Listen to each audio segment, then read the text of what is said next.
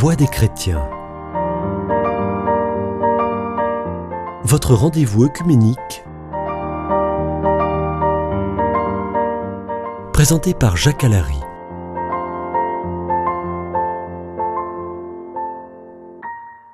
Chers amis auditeurs de, de Radio Présence, bonjour et bienvenue dans votre émission Voix des chrétiens. Autour de cette table, euh, Père Jean Vézel, Église, pour l'Église orthodoxe patriarcat de Constantinople, pour l'Église protestante unie de France, Pasteur Erizo, et pour l'Église catholique, Père Labro, Père Jean Labro. Euh, en ce qui me concerne, je suis Jacques Allary, délégué diocésain à l'œcuménisme.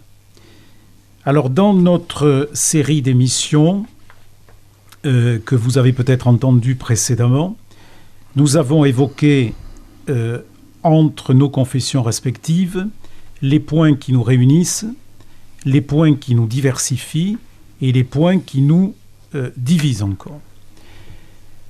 Nous avons abordé des sujets sensibles, les saints, Marie, la place de la Vierge Marie dans de précédentes émissions. Aujourd'hui, nous allons nous intéresser à, quelque chose qui doit préoccuper pas mal d'auditeurs, c'est euh, la vision que chacune de nos confessions a de la prière pour les défunts.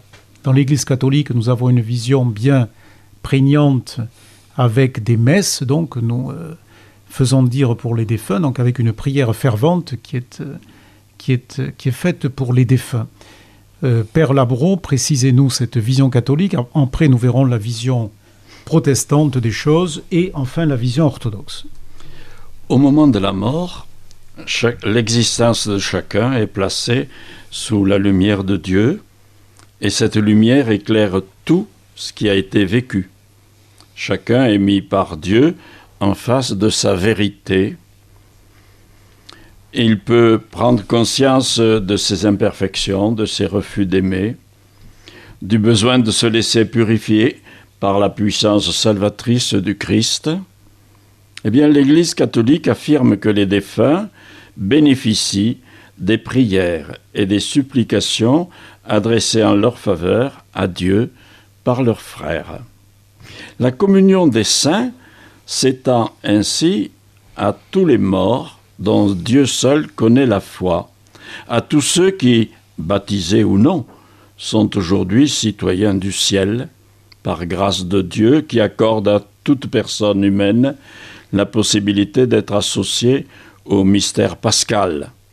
L'Eucharistie est également célébrée dans l'Église à l'intention des défunts pour le pardon des péchés qu'ils ont commis durant leur vie terrestre.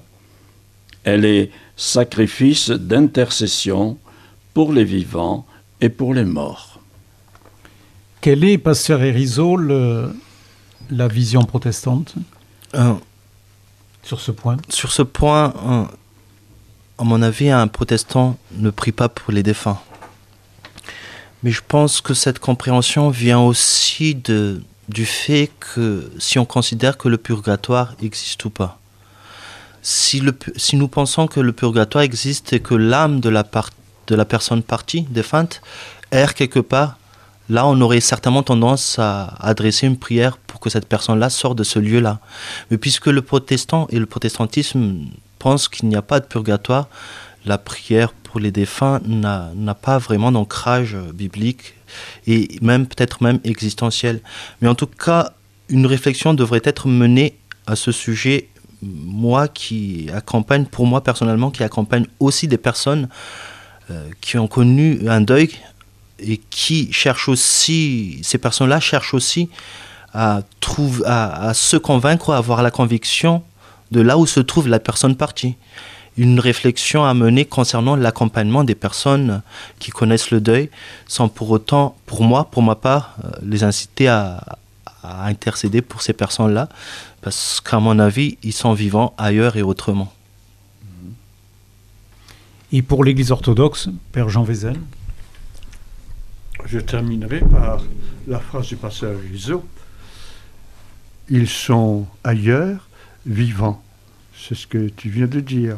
Mhm. Bien oui, euh, les, les âmes des défunts, pour employer un terme courant, n'est-ce pas euh,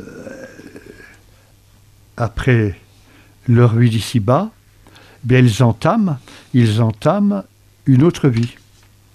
Et tout cela en lien avec, euh, je dirais, leur démarche antérieure dans cette vie, proche de Dieu, loin de Dieu. Voilà, euh, Dieu seul est juge, c'est pas nous. Nous ne savons pas. Euh, Dieu seul, euh, on croit peut-être qu'un tel sera sauvé, il n'est peut-être pas, je n'en sais rien. Mais en tout cas, ils sont vivants et ils ne sont pas, je reprends ce terme-là, dans un, dans un sas où il n'y a plus de, employons de, relations, on, peut employer de communication, enfin, dans le sens relationnel, n'est-ce pas? Ils ne sont pas dans lui, ils sont pas. C'est pas le néant, hein C'est pas le néant. Ce n'est pas le néant. Alors. Euh, nous avons la possibilité, et ça c'est une tradition très ancienne, c'est pas dans les temps modernes, le pasteur Rizzo a parlé du, je le comprends, euh, euh, a parlé du purgatoire, mais l'Église orthodoxe n'a pas attendu le haut Moyen Âge euh, euh, pour parler du purgatoire. Il n'y en a pas dans les, euh, dans l'Église en Occident. Pardonnez-moi, je suis pas, c'est pas de lancer la pierre, mais il a fallu parce que il fallait un peu trouver des des solutions des solutions claires et nettes, euh, euh, ceux qui sont purgatoires, ceux qui sont au limbe, ceux qui sont... Bon, il fallait trouver des solutions pour répondre à toutes les situations, baptisés ou non baptisés, enfants, bon, très bien. Bon, heureusement que les limbes et tout ça, ça n'existe plus, ils l'ont enlevé, vous voyez, bon. Il y a le purgatoire, et pour, et pour nous, c'est un... Euh, bon, purgatoire, alors, je comprends que l'Occident essaie de trouver une solution, je dirais, pour. Euh, euh, c'est pas un lieu, le purgatoire. Le ciel n'est pas un lieu, n'est-ce pas? Euh, Alors, pour délimiter un peu l'existence de ceux qui nous ont précédés. Ça, c'est dans le dessin, c'est dans la pensée de Dieu. Que, où sont, que font nos défunts, n'est-ce pas, après euh, la finitude de leur existence sur Terre, n'est-ce pas? Dieu seul le sait, mais ce que nous savons, c'est qu'ils vivent. Et d'ailleurs, dans l'Église orthodoxe, les différentes prières, par exemple, euh, nous, en principe, hein, selon euh, les habitudes, maintenant, les temps ont changé, pourquoi, n'est-ce pas Pourquoi on, célèbre les obsèques, on célébrait le troisième jour? Bien sûr, bien sûr que le Christ est resté au tombeau trois jours, d'accord. Mais, euh, comment dire, euh, parce que l'âme du défunt, jusqu'au troisième jour, n'avait pas quitté totalement. Euh, il était dans le circuit. La prière du troisième jour, le jour d'enterrement, permet à l'âme de, s'extraire totalement, si vous voulez, du principe vital et de prendre sa route. Nous prions le septième jour. Le nombre sept est important dans l'Ancien Testament. Nous prions le douzième jour, parce que ce sont les étapes, hein, les étapes vers, euh, vers Dieu les anciens ont, exprimé ça à leur manière. Il y, a, les, frontières, n'est-ce pas? Et à chaque fois, l'Église de, ce bas monde prie pour qu'il passe allègrement ces circuits. Et nous prions le 40e jour parce que là, elle est en face de Dieu. Notre 40e jour, c'est évident qu'un jour pour Dieu c'est mille ans, mais euh, on est bien obligé, nous, de vivre avec cette vie. Et donc, le, 40e jour, nous prions d'une façon particulière. Il y a un office. C'est pas, tu dis la prière chez toi. Non, on va à l'église ou on va au cimetière et on fait un office. Parce que au 40e jour, l'âme se trouve devant la face de Dieu c'est son jugement. Alors, vous comprenez, si l'église ancienne fait ça, euh, l'église orthodoxe qui, qui, qui, qui, a gardé toutes les traditions anciennes, euh, comment dire, cela veut dire que nos défunts vivent, sont ou ne sont pas totalement, comment nous n'en savons rien, devant la face de Dieu. Mais la prière de l'Église, D'ailleurs, toutes nos prières pour les défunts, ce sont des prières d'intercession. Ce n'est pas des histoires d'indulgence, je ne sais pas quoi. Non, c'est des prières toujours d'intercession. Seigneur, nous te prions pour toi seul peux, toi seul, etc. Nous, on n'est rien, mais on vient. Mais on est des intercesseurs à notre manière. Donc nous prions pour que ceux qui nous ont quittés, eh bien, euh, ne soient pas jugés pour leurs péchés, même nombreux, n'est-ce pas Même nombreux, euh, mais qu'ils soient totalement sauvés. Voilà. Rien d'autre à ajouter, Père Labro? Voilà, donc. Euh, j'ai une réflexion qui, qui, était là quand j'ai écouté le Père Vessel dire que je me suis dit est-ce que ce serait pas tout ne se joue pas de notre vivant ici et maintenant? C'est juste une réflexion que j'aimerais mener, en disant euh, l'enjeu de l'au-delà, L'enjeu est-il dans l'au-delà ou, ici et maintenant? Tout se joue, c'est vrai, aujourd'hui. Et du coup, tout se joue par rapport au choix que nous posons de, de, de, faire confiance en ce Dieu qui ne laissera pas son bien-aimé mourir. Voilà. Oui, voilà. Ça, c'est le, verset du psaume. Tout à fait. Dieu ne laisse pas mourir. Ses serviteurs, son serviteur. Tout à fait. Euh, oui, mais il y, a, il y a un lien très profond. Il y a un lien très profond entre euh, notre vie d'aujourd'hui.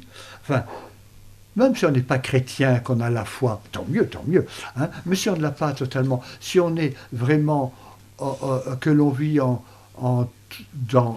avec sa propre conscience, bon, très bien, d'une manière ou d'une autre, nous préparons en sachant ou en ne sachant pas, nous préparons le terrain, le terreau pour notre vie de demain. Il y a un lien. C'est pas possible. C'est pas deux vies différentes. C'est la, la, la, vie avec Dieu et c'est c'est l'apothéose, je dirais, c'est la continuité, comme nous en avons parlé dans nos précédents, euh, précédentes discussions, comme l'Eucharistie à travers la vie de l'Église et à travers les sacrements, c'est l'apothéose des sacrements. C'est un peu la même chose. Et finalement, quand Jésus, avant de quitter ce monde pour rejoindre le Père, il disait Je m'en vais pour vous préparer une place. Donc il y a déjà quelqu'un qui s'en occupe. tu as raison. Il y a déjà quelqu'un qui s'en occupe. Tout à fait. Hmm. Voilà, chers auditeurs, euh, on va peut-être en rester sur ces derniers mots pour cette émission et vous donner rendez-vous pour la prochaine émission qui s'inscrira dans une démarche totalement différente qui concernera l'avenir en deux mots de l'œcuménisme. À bientôt, merci à tous. Voix des chrétiens. Votre rendez-vous œcuménique présenté par Jacques Alary.